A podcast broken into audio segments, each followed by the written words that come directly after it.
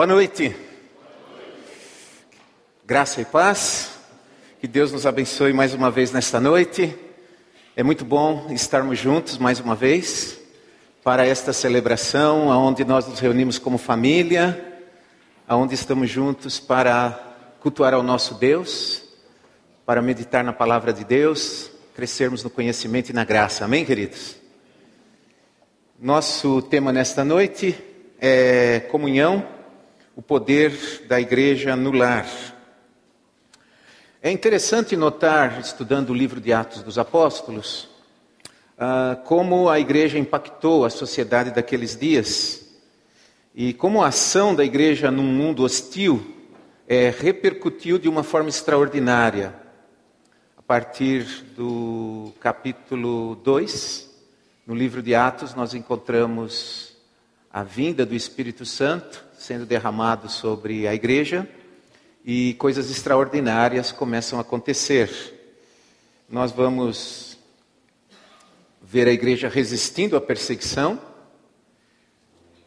vamos ver a igreja penetrando num mundo hostil, vamos ver a igreja equipando os santos, capacitando as pessoas, começam a surgir necessidades, é, surgem os primeiros diáconos, homens que foram separados para servirem a causa social na igreja. Ah, a sociedade começa a ser mudada, a igreja cultua Deus no templo e nas casas, edifica a si mesma, cresce espiritualmente, não era uma igreja isenta de problemas, não é? A igreja é, dos primeiros tempos, a igreja primitiva, como também é chamada, era uma igreja que tinha dificuldades, não era perfeita, mas que foi capaz de se multiplicar e treinar os seus líderes. Como é que isto é, pôde ser feito em tão pouco tempo? Então, é, o texto sagrado é a nossa fonte de conhecimento e de edificação para que a gente possa é, compreender essa, esse processo, como Deus atuou. Vamos ler então Atos dos Apóstolos, capítulo 2, dos versículos 41 a 47. Os que aceitaram a mensagem foram batizados, e naquele dia houve um acréscimo de três mil pessoas. Eles se dedicavam ao ensino dos apóstolos e à comunhão, ao partir do pão e às orações. Todos estavam cheios de temor, e muitas maravilhas e sinais eram feitos pelos apóstolos. Todos os que criam mantinham-se unidos e tinham tudo em comum. Vendendo suas propriedades e bens, distribuíam a cada um conforme a sua necessidade.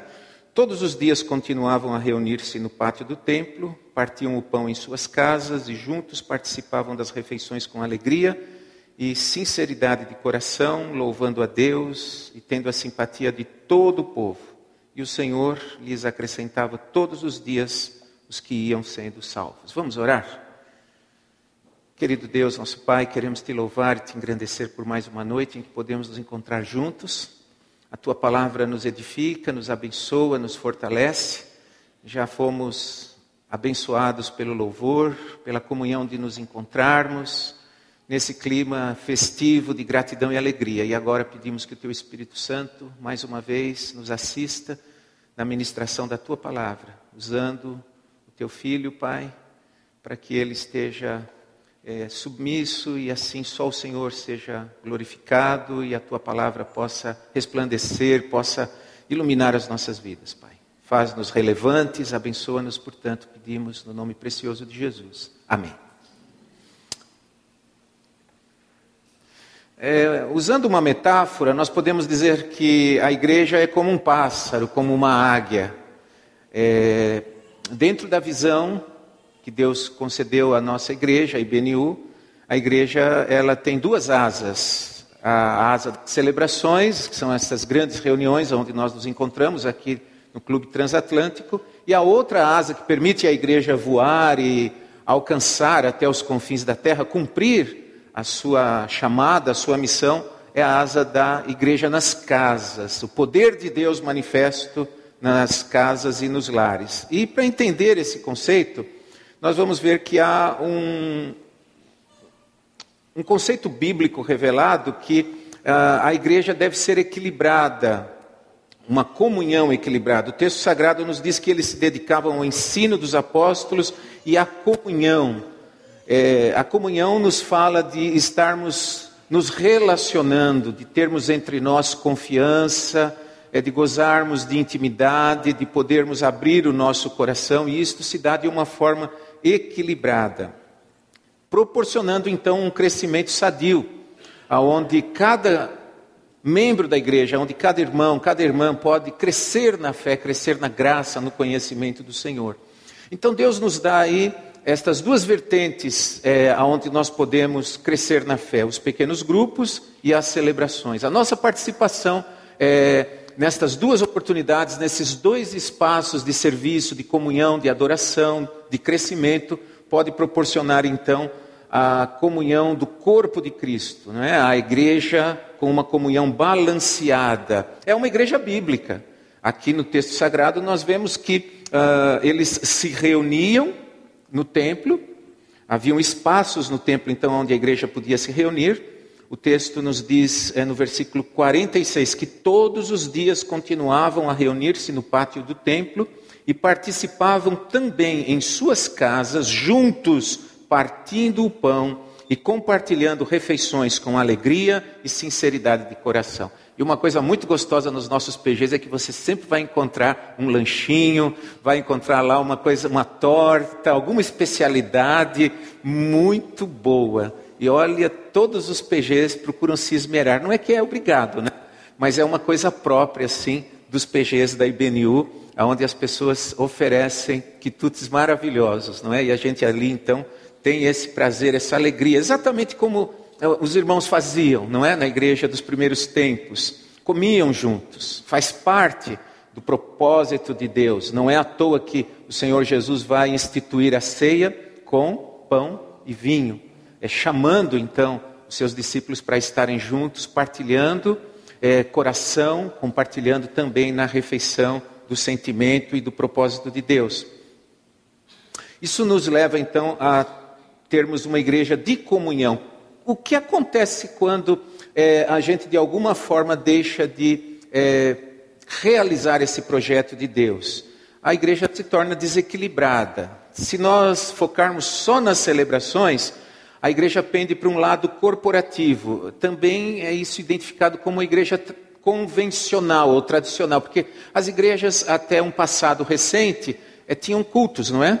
E para suprir essa carência de comunhão, de ministração, de serviço, muitas vezes tinham cultos temáticos. Então, culto da família, culto dos jovens, porque já se sentia que precisava de algo mais que o culto público não conseguia proporcionar e permitir aos membros da igreja é, ministrar e ser ministrados.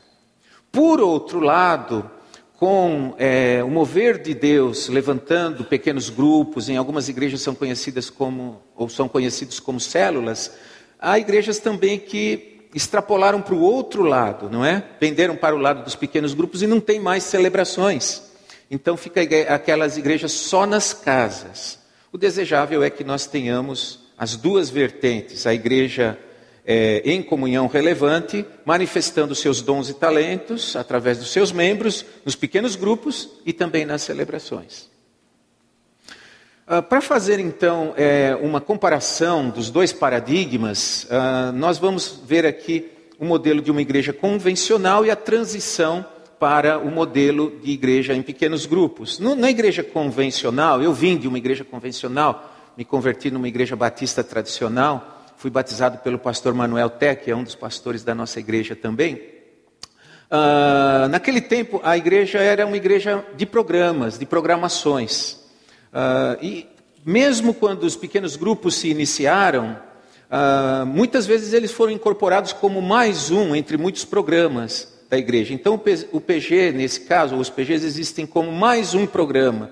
Existem classes dominicais, grupos de estudo, é, grupos de mulheres, grupos de homens, grupos de missões, grupos de oração, e o PG é mais um grupo. Então, a pessoa é convidada a participar de uma programação. Se participar de uma programação, pelo menos, e das celebrações, é, a igreja de programações, nesse sentido, já entende que uh, aquela necessidade está sendo atendida. O problema é que esse modelo leva as pessoas a confundirem muitas vezes o prédio e os programas com a igreja. E nós sabemos que a igreja são as pessoas, não é mesmo? Amém por isso, não é? A igreja não é o clube transatlântico, ou um dia, se nós tivermos um, um espaço próprio, não é? é? A igreja não é o espaço, não é o templo, não é o santuário, a igreja somos nós, corpo de Cristo, a igreja são as pessoas. O Espírito Santo se move em nós e edifica o corpo, aonde cada membro é um ministro. Ao nos convertermos, a palavra de Deus diz que todos nós recebemos pelo menos um dom espiritual, não é? Recebemos dons e talentos para ministrarmos e também ser um canal de ministração. Então, no espaço dos pequenos grupos e das grandes celebrações, o Espírito Santo pode nos usar para edificar o corpo de Cristo, para que você seja edificado e também receba edificação.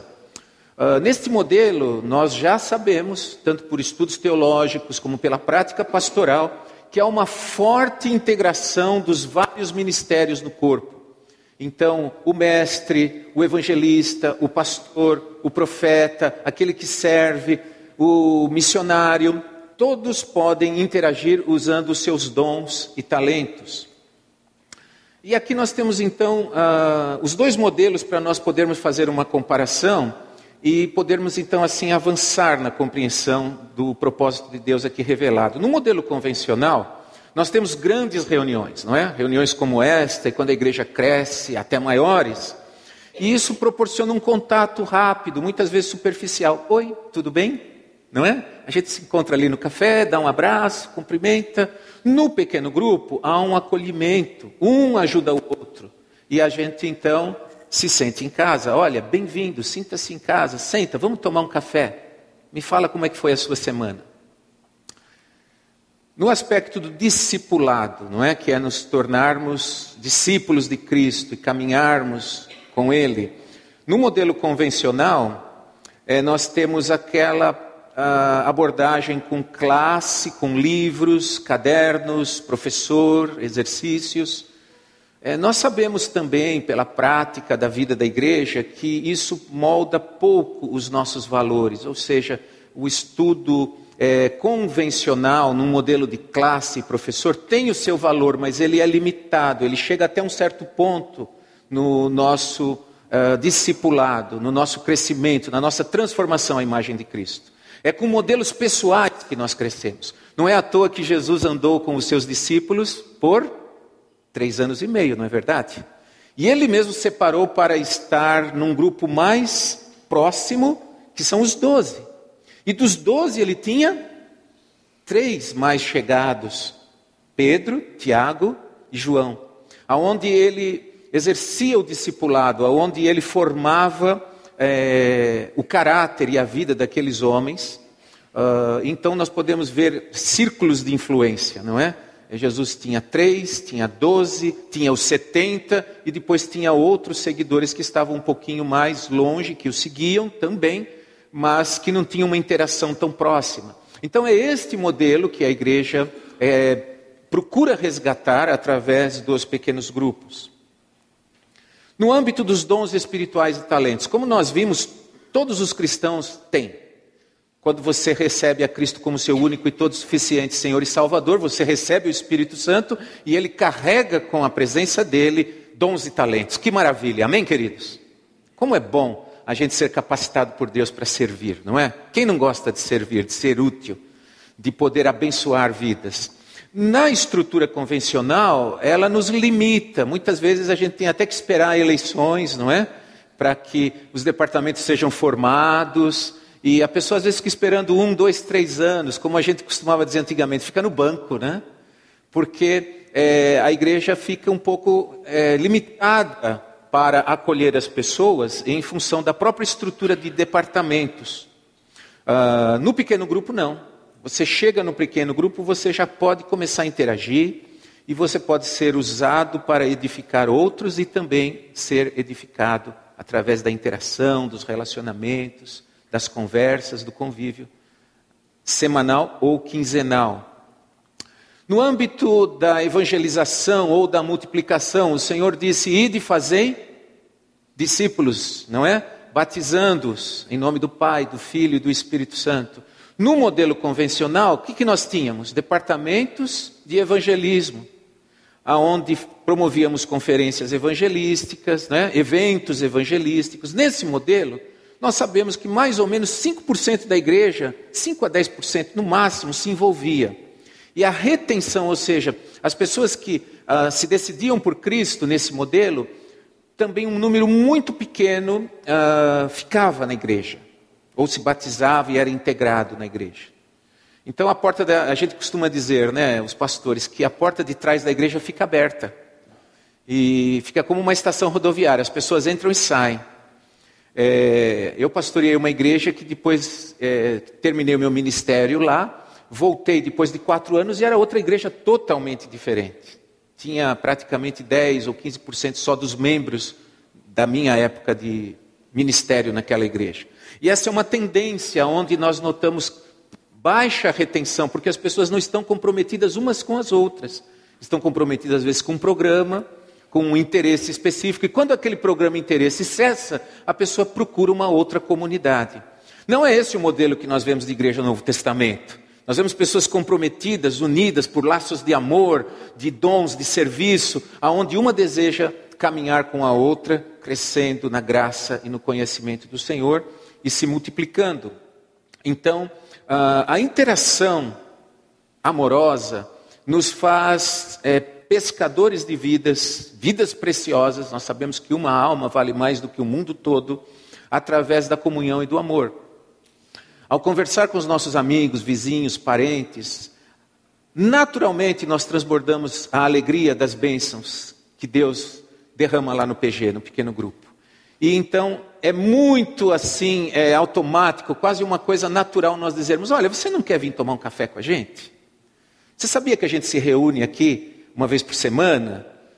E isso vai se tornando parte até do nosso estilo de vida. E vai atraindo as pessoas. Quando as pessoas chegam e são abraçadas, são acolhidas, tomam um lanche gostoso, e ali tem um momento de louvor, um momento de compartilhamento da palavra, as pessoas começam a sentir um espaço diferenciado onde elas podem compartilhar os colocar os seus pedidos de oração. Então, esta é a proposta. Naturalmente, o pequeno grupo vai propiciar um crescimento. À medida em que nós vamos chegando próximos de 20, 25 pessoas, é, a gente já sente a necessidade de multiplicar o PG.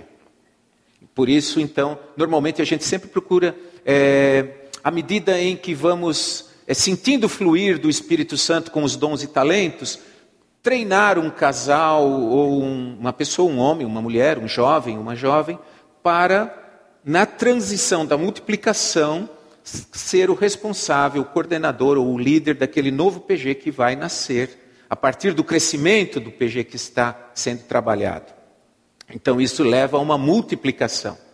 É, esse ano, para glória de Deus, nós já atingimos 20 PGs, não é, Lucitânia? Graças a Deus, porque a nossa igreja está é, sendo movida por Deus para abrir porta dos lares e pessoas também estão é, se apresentando para liderar, para servir, cuidando de outras pessoas. É, com relação ao ministério, os ministros da igreja, os pastores, no modelo convencional, é, basicamente eles eram é, chamados para realizar boas programações, não é? é? pregar bons sermões, celebrar cultos, batismos, casamentos e visitar é o chamado modelo de capelania, igreja de capelania, que é muito focada na manutenção daqueles membros, para que eles se sintam cuidados. Contudo, nós sabemos de uma coisa: quando vai chegando em torno de 100 membros, e eu pastorei igrejas tanto pequenas, de 60, 50 membros, quanto igrejas de 350, 400 membros, quando vai chegando em 100 membros, o pastor já não dá mais conta de pastorear. Porque cada membro traz consigo dois ou três agregados: é o esposo, é um filho, dois filhos. Então as pessoas não conseguem ser pastoreadas no modelo convencional, a partir de 80, 90 membros. Os PGs vêm então é, trazer o compartilhamento do pastoreio, aonde uh, os líderes de PG e outras pessoas que têm dons e talentos nesta área podem treinar e equipar os cristãos para amar e servir. Porque no modelo convencional, é, o paradigma é o que você sabe. Você conhece bem a, a Bíblia? É, você sabe é, detalhes do Antigo Testamento?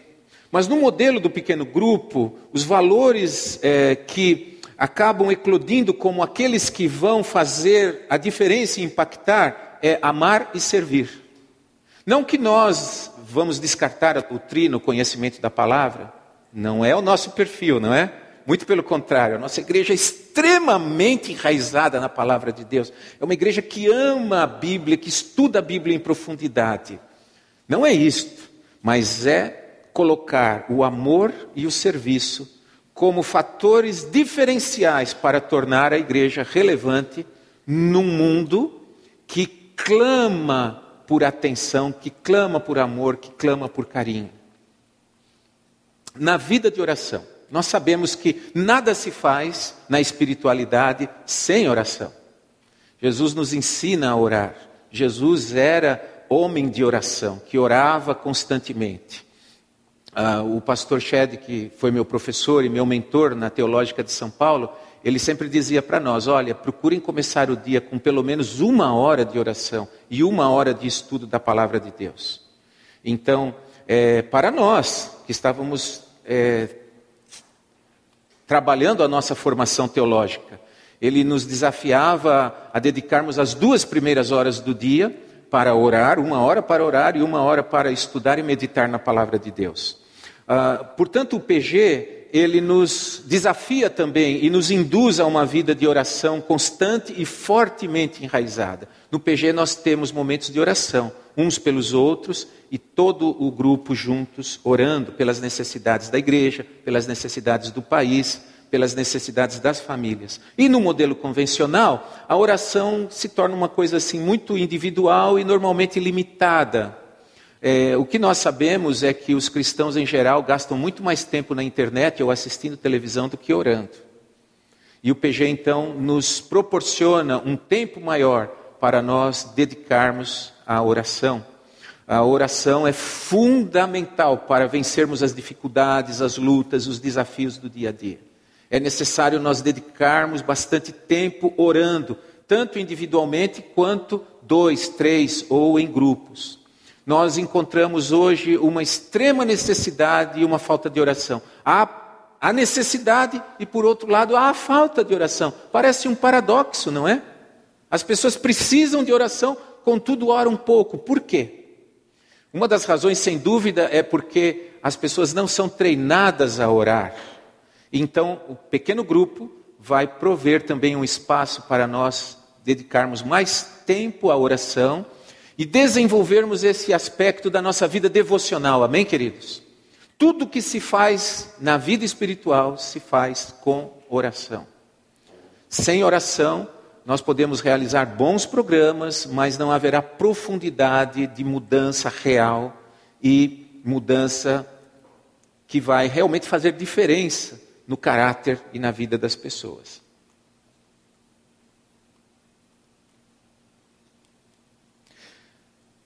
Com relação aos membros, as expectativas. No modelo convencional, a expectativa que se tinha para os membros era frequência, que venha pelo menos a um, dois cultos por semana, não é? Dar dízimos e ofertas e trabalhar nos programas.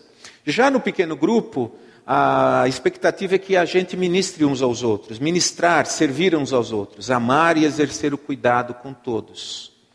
Então, muda do aspecto de fazer para o aspecto de se relacionar.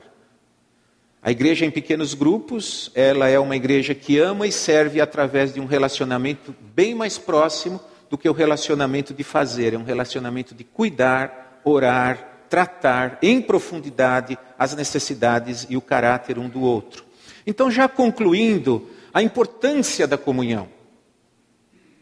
Nós sabemos, uh, pela revelação bíblica, que Deus viveu e vive em comunhão desde toda a eternidade. Nós sabemos que a natureza de Deus é trina, não é? É Deus Pai, Deus Filho e Deus Espírito Santo. Quando é, Deus criou o universo, antes de criar os seres inteligentes, será que ele se sentia só? Eu acho que não, né? Porque Deus é completo em si mesmo, não é? Deus não tem carências. E se nós formos pensar e meditar com cuidado, é muito interessante ver, tanto no Antigo quanto no Novo Testamento, que Deus é plenamente feliz, porque ele vive na comunhão da Santíssima Trindade. É o Pai honrando o Filho, o Filho honrando o Pai, o Filho exaltando e glorificando ao Espírito Santo, e Deus em comunhão, dentro da Santíssima Trindade, convivendo o Pai, o Filho e o Espírito Santo. Jesus diz: Eu e o Pai somos um. E no batismo de nosso amado Senhor e Salvador, a Trindade toda se manifesta. Desde o céu se ouve uma voz que diz: Este é o meu filho amado, querido, em quem eu tenho grande alegria. E o Espírito Santo se manifesta na forma de uma pomba.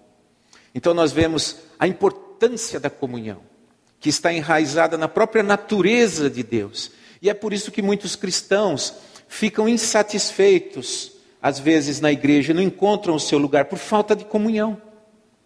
O pequeno grupo, então, é, permite e dá esse espaço para nós aprofundarmos o nosso caráter e a nossa vida cristã. Eu coloquei essas carinhas aí, porque é muito comum assim a gente se encontrar, não é? E a pessoa fala assim: Oi, como vai? Tudo bem? Tudo bem, mas você olha para o rosto do amado, né? olha para o rosto do, do irmão, da irmã, você vê que não está muito bem. Às vezes está triste, às vezes está cansado, esgotado, estressado. Aqui em São Paulo é muito comum, né? A gente estar estressado. E aqui no, na correria da celebração, o que acontece muitas vezes? A gente percebe, mas não dá tempo de fazer uma interação e ajudar essa pessoa que está estressada, cansada, esgotada, ou está com um vício, com um pecado que ela não consegue se libertar. É muito comum isso. Pessoas que estão com é, vícios e pecados e maus hábitos dos quais não conseguem se libertar. E a gente consegue fazer leitura no rosto. Às vezes é ira, às vezes é depressão, às vezes é inveja, às vezes a pessoa está envolvida em dissensões, brigas de família. O nosso discipulado pode se aprofundar nos PGs. Nós podemos receber encorajamento, amor, cuidar uns dos outros. Como é importante a gente cuidar uns dos outros e não deixar que nenhuma ovelha se perca. A parábola das 99 ovelhas mostra o caráter de Deus, que ele deixa as 99 guardadinhas, não é? Ele podia dizer: "Ah, eu já tenho 99, está tudo bem. Essa uma aí, se eu perder, não vai fazer falta". Mas o bom pastor não faz isso, não é? Ele deixa as 99 guardadas e vai em busca da perdida. Coloca a sua vida em risco. Entra pelos vales, pelas campinas, no mato, até achar a ovelha perdida. E aí ele coloca aqui assim, olha, e traz ela nos seus ombros, até ver o rebanho completo. Eu creio que isso demonstra o caráter maravilhoso de Deus, que Ele vai atrás da gente. E o PG é a manifestação da igreja, dizendo: nós não queremos que nenhum membro se perca. Nós queremos que todos os membros tenham uma vida cristã saudável. E sabe o que acontece quando nós experimentamos essa vida cristã saudável? Ovelha gera ovelha.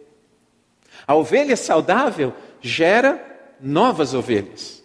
E a igreja cresce tanto por multiplicação quanto por adição. Porque você vai gerar pessoas do seu relacionamento para Cristo. E o PG vai gerar pessoas de outros relacionamentos para Cristo. Então o PG multiplica e você adiciona. E as ovelhas são cuidadas e tratadas. Podemos receber encorajamento, amar e ser amados e cuidar uns dos outros. Então, quando isso ocorre, a igreja se articula. A Bíblia nos ensina que a metáfora do corpo humano traduz bem a natureza da igreja de Cristo. A igreja cuida, ama e treina cada membro. É notável o propósito de Deus revelado no Novo Testamento para cada um de nós.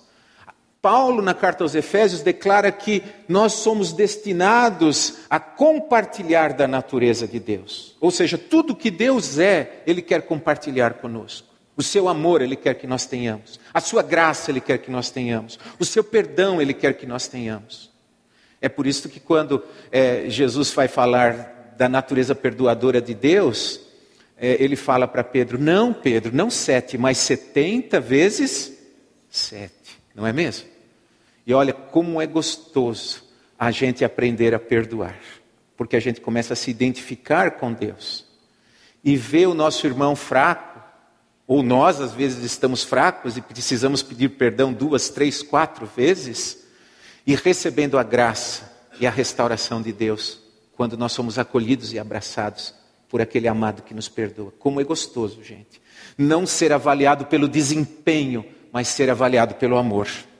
Porque aí fora, nas empresas, eu também sou executivo de carreira. E agora, recentemente, eu fui desligado da empresa. Porque nós estamos sendo avaliados por quê? Por desempenho, não é? Caíram as vendas, caíram os resultados, Olha, nós gostamos muito de você, você foi um excelente profissional. Eu recebi uma mensagem do presidente da empresa: olha, não é nada com você, mas é que o faturamento caiu e nós vamos ter que diminuir o número de executivos na empresa. Aqui na igreja o paradigma é outro. Aqui nós não somos avaliados por desempenho, nós somos avaliados por amor. Onde nós somos acolhidos, aonde nós somos abraçados, não pelo que nós fazemos, mas pelo que nós somos. E a Bíblia diz que nós somos filhos amados de Deus, queridos, pelos quais Jesus derramou o seu sangue. E a alma de cada um de nós vale mais do que o mundo inteiro. Portanto, esse amor que nos constrange, nos articula a amar, cuidar e treinar cada membro, para que todos possam exercer o seu ministério e tem o seu espaço para amar, cuidar e servir. E com isso a igreja cresce então pela vida do corpo que flui em comunhão e em relacionamentos saudáveis. Como é bom nós termos relacionamentos saudáveis. Uma das áreas onde o inimigo mais trabalha é nos relacionamentos e é a nossa maior preciosidade. Nosso maior valor não é a nossa conta bancária, mas são os nossos relacionamentos. Uma família pode perder tudo, mas se perder o amor, o carinho, o respeito, o relacionamento, aí não tem muito o que fazer. Tem que restaurar o relacionamento. Porque os bens materiais, se houver um relacionamento sadio, a gente recupera. Agora, sem relacionamento, fica muito difícil trabalhar em equipe. Então, a igreja é convocada, chamada, convidada a viver como corpo, em comunhão, criando relacionamentos saudáveis e assim crescendo para a glória de Deus. Amém, queridos? Que assim Deus nos abençoe, que assim você seja desafiado a participar de um pequeno grupo, a estar junto aqui na celebração, mas estar também participando dos pequenos grupos.